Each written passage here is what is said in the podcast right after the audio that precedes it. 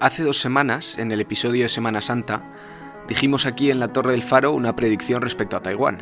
La pequeña predicción era que iba a haber cierto lío próximamente. Bueno, pues hacer una predicción de este estilo sobre Taiwán es como pues casi casi, eh, como estamos hoy en día, es casi como predecir que el sol va a salir mañana. Es muy fácil, Nico, no tiene ningún mérito. de todas maneras, algo ha ocurrido, y es que esos mismos días, esa Semana Santa, tuvieron lugar ciertas maniobras militares en Taiwán por parte de China y además unos comentarios de Macron respecto a la situación general. Esto no es más que un peldaño más en esta escalada que parece que estamos viendo respecto a la política en el estrecho de Taiwán y sobre la isla en sí. Pues hoy Alfonso nos va a explicar un poco el contexto y qué son estas declaraciones de Macron, qué implican y por qué son tan importantes de aquí en adelante. Bueno, y sobre todo porque han sido tan polémicas, porque han sido unas declaraciones verdaderamente graves y que se está especulando que han podido comprometer gravemente la posición estratégica de Occidente vis a vis China y Rusia y la guerra de Ucrania y vamos a ver cómo se relaciona todo esto. Pero como dijimos en ese episodio 64, todo esto viene porque la presidenta de Taiwán ha visitado Estados Unidos y se ha reunido informalmente con el eh, jefe de la Cámara de Representantes americano. Y esto es lo que los chinos han considerado eh, inaceptable y han respondido haciendo estos simulacros y estas maniobras. Sé que hablamos de esto en otro episodio, pero cuéntanos un poco, aunque sea brevemente y por encima, pero por qué hay lío en Taiwán, cuál es el problema y un poco las posturas y los actores involucrados. Bueno, pues si os acordáis de esos episodios 27 y 29 de la primera temporada, Taiwán tiene un gobierno independiente, pero se llama a sí mismo República de China y la China comunista, la China continental, la República Popular de China, aspira a conquistar de nuevo la isla y reunificar el territorio.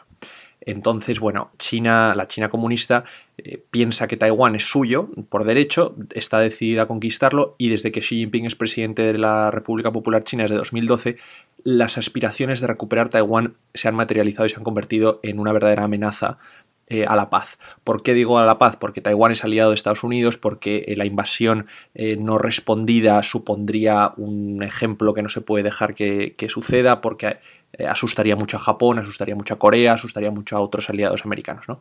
Entonces, es el, como hemos dicho siempre, es de los puntos más calientes en términos geopolíticos que hay ahora en el mundo. ¿Qué ha pasado con las declaraciones de Macron? Bueno, mientras está sucediendo la visita de la presidenta de Taiwán a Estados Unidos, mientras los chinos están llenando el estrecho de Taiwán de barcos, están, eh, están dándose publicidad de cómo serían esas maniobras, esos simulacros de invasión de la isla, Xi Jinping invita al presidente francés Emmanuel Macron a Pekín. Todo esto en el contexto de que Xi Jinping había dicho que él tenía un plan de paz para Ucrania, para respetar ambas partes y tal. Ese plan de paz no existe. O sea, son unas 12 puntos muy abstractos que no tienen nada que ver. Pero Macron acepta la invitación y va a ver a Xi Jinping el 5 y el 7 de abril. Y eh, se lleva con él a la presidenta de la Comisión Europea, a Ursula von der Leyen, como para que todo parezca una cosa así como más de la Unión Europea, más comunitaria, aunque como vamos a ver es una cosa de diplomacia francesa, de política exterior francesa. ¿Y hay alguna, alguna razón oficial de, esta invitación? Bueno, no ha sido una razón oficial, simplemente ha sido que se les ha invitado a una reunión pues, de, nivel de jefes de Estado para el diálogo y la cooperación y todas estas cosas que se dicen, pero evidentemente la agenda pues se, se supone un poco que se sabe cuál ha sido. ¿no? Entonces ha sido al volver de esta reunión en China con Xi Jinping que preguntado por los medios, porque como estaba sucediendo todo lo de Taiwán a la vez, le preguntan a Macron que qué le parece la situación. Porque, porque estas maniobras son o sea, disparos, de, misiles, maniobras navales de cómo sería el desplegar flota, eh, una flota en el estrecho de Taiwán, luego un simulacro, en, eh, o sea, un vídeo, como un vídeo simulacro de simulación de cómo hubiera sido una invasión, ¿no? O sea, una cosa enseñar mucho los dientes. Bastante agresiva. Bastante agresiva, bastante agresiva. Si ponéis el vídeo, que, creo que estará en YouTube, eh, Simulation Chinese Attack on Taiwan, es bastante impresionante de ver. Ah, creo que lo he visto. Estos son los que, se ve como, como un racimo de, misiles saliendo de China continental hacia, hacia la isla de Taiwán. Pues sí, sí, sí, sí, creo que lo he visto. Le preguntan a Macron por todo esto, ¿no? Y cuál sería la posición de la Unión Europea, cuál sería la posición de Francia. Y entonces cuando dice la frase que ha levantado tanta polémica, dice, la Unión Europea no puede seguir ciegamente a los Estados Unidos y debe evitar verse arrastrada a crisis que no tienen nada que ver con nosotros aunque él respeta el statu quo de Taiwán y todo lo que sucede y quiere la paz en el estrecho, eso es lo que ha dicho primera cosa que se nos viene a la cabeza a los historiadores es esa frase que dijo Neville Chamberlain en 1938 cuando los nazis invadieron los Sudetes en Checoslovaquia, dijo, ¿por qué deberíamos preocuparnos de un país lejano de cuyas gentes no sabemos nada? ¿no? Bueno, pues más allá de esta analogía un poco fácil, vamos a ver esta frase de Macron, a qué responde, por qué ha dicho esto y las, la cantidad de callos que ha pisado diciendo esto. Porque está, está planeadísimo. O sea, todo esto se mira con lupa y seguro que cada palabra ha sido seleccionada con, con, sumo cuidado. Exactamente, o sea, no ha sido un desliz, ha sido una cosa, como todo lo que dice el presidente de la República, bien pensado. Y además, esta frase se ha comparado con la que ya dijo en 2019 sobre que la OTAN había entrado en muerte cerebral y que fue como bueno, Francia pone en cuestión la, la vida de la OTAN, la utilidad de la OTAN. Bueno, pues, pues esto ha sido un poco lo mismo. Ahora veremos por qué. Vale, pues empecemos desempaquetando pues, la frase esta de Macron que dices. ¿Cuál es la intención de Macron con, esta frase? Bueno, la primera intención que podemos tomar de esta frase es que Macron no quiere, uno, que Francia y dos, que la Unión Europea se vean involucradas en un conflicto que tiene a China por actor. ¿Por qué? Porque la Unión Europea es extremadamente dependiente de China. Entonces Macron aquí lo que está encarnando es esa posición que existe dentro de la Unión Europea que ve a China como rival, pero también como un socio necesario y como un aliado económico, que es dependiente de China en un montón de sectores, que tiene grandes acuerdos comerciales con China, que necesita China para el desarrollo económico, cosa que en Estados Unidos es distinto, ¿no? En Estados Unidos prima mucho más la idea de China como enemigo, como rival sistémico a batir, mientras que Europa está un poco como son enemigos de China, pero también necesitan a China, ¿no? Occidente se tiene una gran fractura respecto a qué hacer de China precisamente por esta, por esta diferencia. Y luego que es que Estados Unidos es un actor fundamental en el Asia-Pacífico, donde tiene países aliados, donde tiene bases, eh, y aunque los franceses también, bueno, pues no son actores. Europa mucho menos. ¿no? Europa mucho menos. Entonces eh, no hay una necesidad eh, por competir por influencia geopolítica en esa región del mundo y tiene mucho que perder por hacerlo y tiene mucho que perder si China eh, en represalia un apoyo europeo a Estados Unidos si hubiera una hipotética crisis sobre Taiwán si China se decide por un matonismo económico y tecnológico contra, contra, los países de la Unión Europea. Entonces, eso es lo primero que Macron quiere evitar. Es decir, si aquí estalla algo, que los chinos no molesten a los europeos o no piensen que los europeos vamos a ir codo con codo con los americanos. Y una duda sobre esto, ¿está eh, la Unión Europea o algún país europeo atado algún acuerdo sobre Taiwán? O bueno, también incluso Estados Unidos, porque esto yo no lo sé del todo. El estatus de Taiwán, eh, podríamos hacer otro podcast sobre ello, eh, no reconocen a Taiwán como Taiwán quiere ser reconocido, que es como República de China, ¿no? Por eso no hay embajadas. Eh, ni, ni, una representación diplomática formal. Por eso cuando va la presidenta de Taiwán a Estados Unidos no se reúne con el presidente de los Estados Unidos, porque no están de igual a igual. Eh, lo que sucede es que hay una serie de acuerdos informales. En el caso de países de la Unión Europea no sé si hay alguno formal, no, no pondría la mano en el fuego de ello.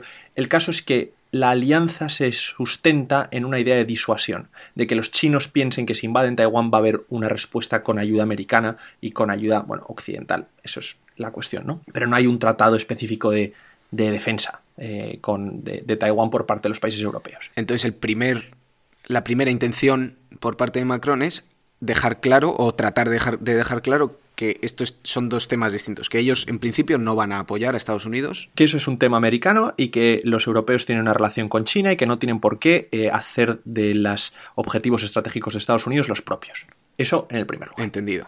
¿Por qué quiere esto? Bueno, aparte porque China es eh, un socio importante para la Unión Europea y podría decirse que la Unión Europea es hasta dependiente de China en un punto.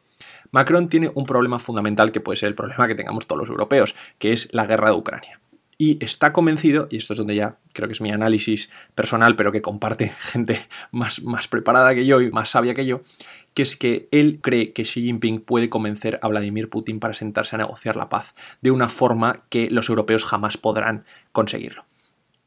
¿Y por qué quiere la paz? Porque siempre hemos hablado de la guerra de Ucrania, bueno, pues los, los objetivos de querer la paz son muy evidentes, ¿no? Pero eh, Macron no quiere que Ucrania sea un problema a largo plazo de la Unión Europea. ¿Por qué? Porque él, como buen francés, y ahora hablaremos de la política histórica de Francia, no, sabe que Europa necesita a Rusia y sabe que Europa tiene que de alguna forma poner un fin a la guerra y no solo poner un fin a la guerra, sino además reintegrar a Rusia al concierto de, al concierto de potencias. No puede vivir Europa, por todos sus condicionantes económicos y estratégicos, alienada permanentemente con Rusia. La crisis energética puede volver en cualquier momento, la crisis energética, bueno, puede volver, sigue entre nosotros, esa hiperinflación está condicionada por la guerra, eh, alienta el descontento de la población, que Ucrania se apegue tanto a la Unión Europea hasta el punto de entrar en la propia Unión sería un disparate, sería desastroso porque los efectos serían el de aceptar a un país que va a estar arrasado por la guerra y luego además hay una cosa mucho más importante que es el riesgo de la escalada. Llevamos un año y unas pocas semanas de guerra, y esto parece que continúa. Y Zelensky, que es popular en Occidente, que representa una causa popular, también es dependiente de Occidente para más armas y más munición, y además las necesita, porque otro de los noticias que ha habido esta Semana Santa ha sido esa filtración de, de, papeles del Pentágono donde se ha visto que los ucranianos están necesitados de munición y que esa munición solo se la pueden dar los europeos. Entonces, los europeos, incluido Francia, se ven ahora en una tesitura en la que tienen que seguir dándole munición, tienen que seguir dándole armas a Zelensky para que pueda continuar en el empuje, pero cuanto más lo hacen, más prolongan la guerra y sobre todo más se arriesgan a que si, los, eh, si Ucrania gana mucho terreno en el campo de batalla, Rusia y Putin en particular empiecen a sentirse muy inseguros y puedan responder con una escalada que aquí es donde se sospecha que pueda ser una cosa nuclear. Entonces hay un dilema. Quieren, quieren, que Zelensky gane, pero para que gane Zelensky tienen que arriesgarse a que Putin pueda apretar el botón nuclear. El riesgo de escalada existe y lo que no quieren los europeos es tener que verse mandando más armas, más eh, sobre todo aviones, que es ahora lo que está pidiendo Zelensky, aparte de los tanques, que les expongan a, a, a ser objetivo, a ser objetivo a las fuerzas rusas y a tener que responder. Entonces, toda esta ecuación es lo que lleva a Macron, a pesar de que en público siempre se hagan los discursos de eh, Ucrania como última defensa del liberalismo frente a las potencias autocráticas y tal, la guerra es muy peligrosa, la guerra es muy peligrosa y lo que quieren es llevarla a un término cuanto antes. Y seguramente sea un término que pragmáticamente no vaya a poder incluir que Ucrania recupere el 100% de su territorio como quiere Zelensky. Claro, esto hay que encontrar un equilibrio ciertamente difícil porque hay que ayudar o quieren ayudar, pero no demasiado. Y has levantado un punto que me parece muy importante y es algo de lo que somos poco conscientes, que es la facilidad o relativa facilidad con la que puede escalar a un conflicto nuclear y lo poco conscientes que somos de ello. Esto eh, durante la Guerra Fría se vivía con miedo constante a esta posibilidad de escalada nuclear y ahora mismo es un peligro que está sobre nuestras cabezas del, al cual nos hemos acostumbrado. Pero esto yo he leído varios autores que dicen es que esto sigue estando ahí, sigue siendo igual de posible y es un peligro. Eh, es peligroso además porque en este caso lo que se argumenta o lo que la mayoría de los expertos coinciden es que la escalada nuclear sucedería porque Putin se sintiera acorralado. Eh, Putin no puede sentarse a negociar la paz porque entonces su propio régimen eh, sería preso de la oposición interna, puede que incluso cayera él. Entonces lo que se especula es que si de alguna forma se ve muy acorralado en el campo de batalla a punto de perder la guerra, decida dar un golpe sobre la mesa, darle una patada al tablero y utilizar una bomba nuclear táctica en algún sitio para eh, revertir la situación. Eso sería eh, trágico. ¿no? Y la otra posibilidad es que si los europeos y países de la OTAN, como lo es Francia, empiezan también a mandar aviones, a mandar eh, más armas, a estar más presentes en la primera línea del frente, pues las posibilidades de un choque con las fuerzas rusas aumentan muchísimo, ¿no? Y entonces ahí nos veríamos en la situación de qué pasa si de repente un misil ruso derriba un avión que justo era francés, o sea, e-, es, muy peligroso, es muy peligroso, la situación es peliaguda y se entiende eh, también, eh, bueno, pues esa, esa, ansiedad europea de decir, oye, que a ver, a ver aquí qué puede pasar, ¿no? Entonces tenemos las dos primeras razones, la primera era el tema de Taiwán, la segunda es la paz en Ucrania ¿Y tenemos algo más? Sí, es algo más, pero que está relacionado con, con, ambas cosas, ¿no? Tanto con Taiwán como con Rusia, como la posición que tiene Europa y en particular Francia respecto a los Estados Unidos. Tiene un poco que ver con esa primera parte de la frase de Macron, ¿no? De no podemos seguir ciegamente a los Estados Unidos. Macron quiere, y hablo de Macron y a veces lo intercambio con la Unión Europea, no, no, debería ser así y pido perdón por hacerlo, pero es verdad que Francia es el país con más peso en la Unión Europea y verdaderamente la influencia de Macron en la Unión Europea es es colosal, ¿no? Entonces, no, no voy a decir que Francia y la Unión Europea son la misma cosa, pero sí que Francia tira mucho de la Unión Europea para sus propios intereses y lo consigue porque tiene influencia para ello. Discutido con Alemania esta posición. Discutía con Alemania, pero dado cómo está la situación con la guerra Ucrania y el pecado original que arrastran los alemanes, lo primero, después de haber estado años eh, siendo dependientes de los rusos y de no haber visto venir esto.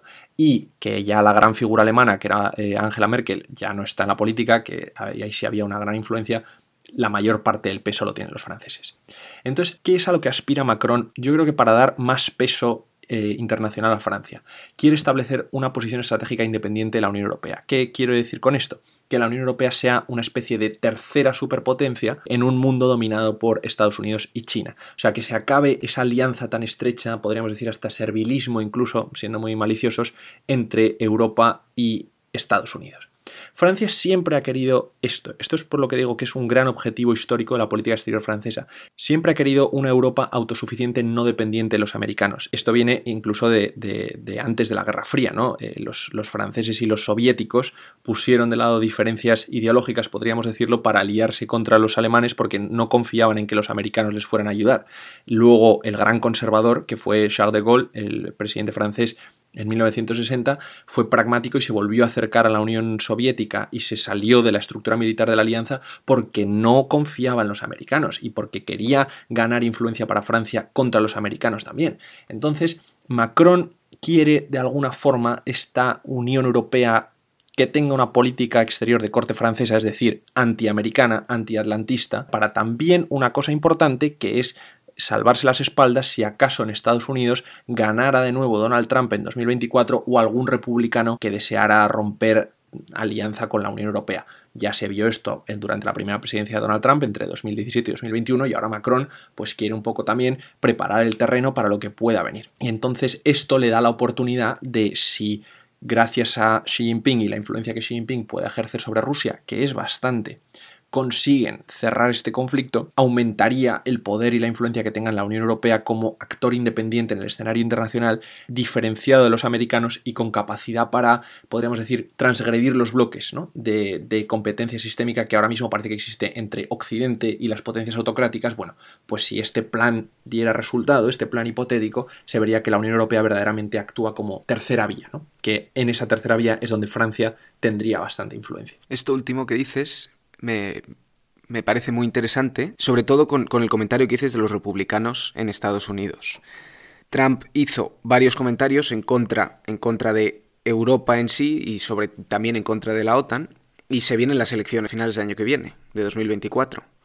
En cambio, ¿cuál es el, como el horizonte político con el que está tratando Macron? La política interior francesa y cómo repercute en la política exterior, mm, yo no estaría muy claro, ¿no? Pero Macron ahora mismo está en una situación interna complicadísima por su reforma de las pensiones, que eh, ha, bueno, ha incendiado Francia en un sentido revolucionario. Y bueno, Macron tiene una agenda que bueno, yo creo que quiere recuperar porque cree, cree que es beneficioso para Francia eh, una posición de autonomía estratégica para la Unión Europea. Eh, la política exterior francesa en relación a la Unión Europea ve la Unión Europea como un ente al servicio de Francia del que Francia puede obtener un interés que puede servir a los intereses nacionales de Francia. Todo lo contrario que España, por ejemplo. Todo lo contrario que Alemania, que ve la Unión Europea como una extensión de su poder, ¿no? Son distintas visiones de cómo es Europa. Entonces, bueno, Macron trata de darle más peso a la Unión Europea porque dándose a la Unión Europea se lo está dando a sí mismo. ¿no? Y eso siempre es un capital político y se puede argumentar que es un capital político. Eh, el sentimiento atlantista no existe eh, arraigado y fuerte en Francia. Eh, no lo hay. Entonces, bueno, es un sentimiento muy nacionalista y una Francia fuerte eh, puede ser, puede ser una, buena arma de política interior, pero esto, es, esto sí que es especulación. Y otra pregunta respecto a esto. ¿Con qué temas puede ejercer influencia China sobre Rusia? Yo leí hace poco que gran parte de las, de las exportaciones de petróleo ruso que antes exportaba a Europa ahora se han cubierto por China y otro país que no recuerdo cuál era, pero además de, de tema de comercio, ¿tiene alguna carta más que pueda jugar sobre Rusia? Bueno, podríamos pensar que precisamente que las exportaciones vayan a China también hace que China sea dependiente de Rusia y quiera mantenerla contenta, como India y otros países del sur global, pero yo creo que es un elemento que pone a Rusia a los pies de China. Y hay varios más. China ejerce una enorme influencia con lo que podríamos llamar soft power, poder blando, con los países de lo que se llamaría el sur global o el antiguo tercer mundo, que son los que están apoyando a Rusia indirectamente. No han dado su, apoyo explícito a la guerra, pero no la condenan y de alguna forma sacan tajada de la misma guerra, ¿no? Porque están comprando materias primas de Rusia de una forma muy barata. Entonces, la influencia de China es que de alguna forma trae consigo el propio peso de China, sino también el de todos estos países ahora mismo clientes de Rusia del sur global que aunque no condenen la guerra, verían con muy malos ojos que un Putin empecinado en la victoria llegara al extremo a usar armas nucleares, por una serie de problemas que mm, se refieren a las balanzas de poder regionales, pues por ejemplo, India. Eh, India apoya a Rusia y está encantada con la guerra porque está comprando un petróleo baratísimo. Pero si de repente ve que Putin está desechando todas las oportunidades de llegar a la paz y que puede usar armas nucleares para eh, mantener el esfuerzo de la guerra, bueno, eso no le va a hacer ninguna gracia porque si usara un arma nuclear en Europa, la siguiente que está usando un arma nuclear es Pakistán. O sea, si esos países que aunque ahora se beneficien de la guerra, ven que Rusia está dispuesta a llevar la guerra por no sentarse a negociar la paz a una situación en la que se usen armas nucleares, puede perder mucho apoyo. Y ahí es donde China tiene influencia para eh, dar o quitar este apoyo, ¿no? Y luego, eh, China es un país que directamente o a través de terceros es el que podría proporcionar armas y munición a Rusia si llegara al caso. Y entonces yo creo que Macron lo que está dispuesto es a utilizar esta baza ¿no? de la influencia que China tiene sobre Rusia para ver si se puede solucionar el problema ucraniano, que es lo que a él, como persona que controla la Unión Europea o persona que está involucrada en la Unión Europea, le interesa. Pues todo esto son grandes ramificaciones e implicaciones de una pequeña frase.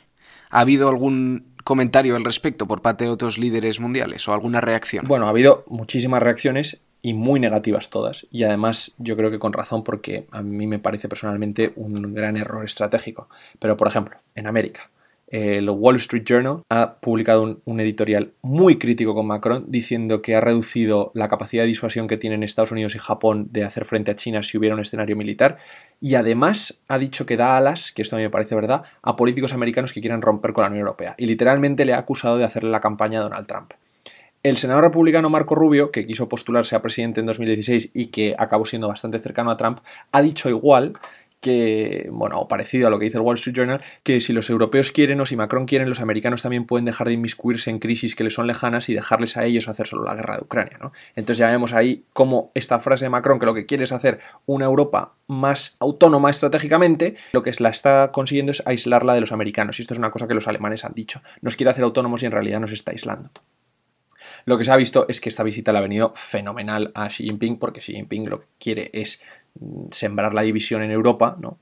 Y, esto pues, pues le ha dado, le ha dado, de verdad, Macron se lo ha puesto en bandeja. Es un error estratégico muy importante, en mi opinión. Las futuras amenazas a Europa van a estar en el espacio del euroatlántico, en un espacio combinado que es el euroatlántico y donde la relación con Estados Unidos es fundamental para mantener el orden y para mantener la estabilidad.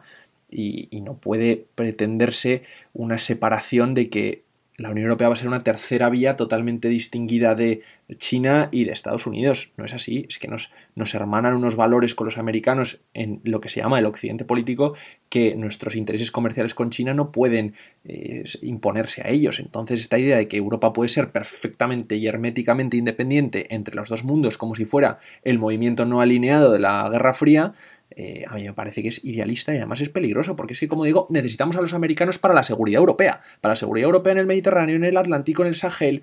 O sea, es muy importante, muy importante, y la Unión Europea además haría muy mal en apaciguar a China si se aumenta la presión sobre Taiwán, porque Japón y Corea del Sur son dos aliados muy importantes estratégicamente y también económicamente, y no sería conveniente alienarlos a ellos por apaciguar a los chinos. Está claro que solo con una frase causas muchas olas, muchas reacciones que, no siempre puedes controlar. Va a haber que seguir atentos porque las reacciones seguirán viniendo y aunque solo sean palabras, luego eso se demuestra en hechos. Y lo hemos dicho ya varias veces, pero poco a poco, sin darnos cuenta, se puede, es como se aproximan las guerras o los conflictos grandes. Y así ha sido históricamente y no nos damos cuenta viviéndolo, pero es que luego mirando para atrás dices, pues claramente cada una de estas decisiones que parecen racionales o menos racionales llegaron a este desenlace. Entonces, todo esto acarrea peligros. Dejamos aquí este episodio de La Torre del Faro un poco con cierta inquietud respecto al futuro y es verdad que no están siendo muy prometedores los últimos episodios. Es que estamos en un mundo de desorden, Nico. Es el, a lo que tenemos que acostumbrarnos, me temo. Pues nos vemos entonces la semana que viene. Y esperemos que con un episodio más calmado. Hasta entonces.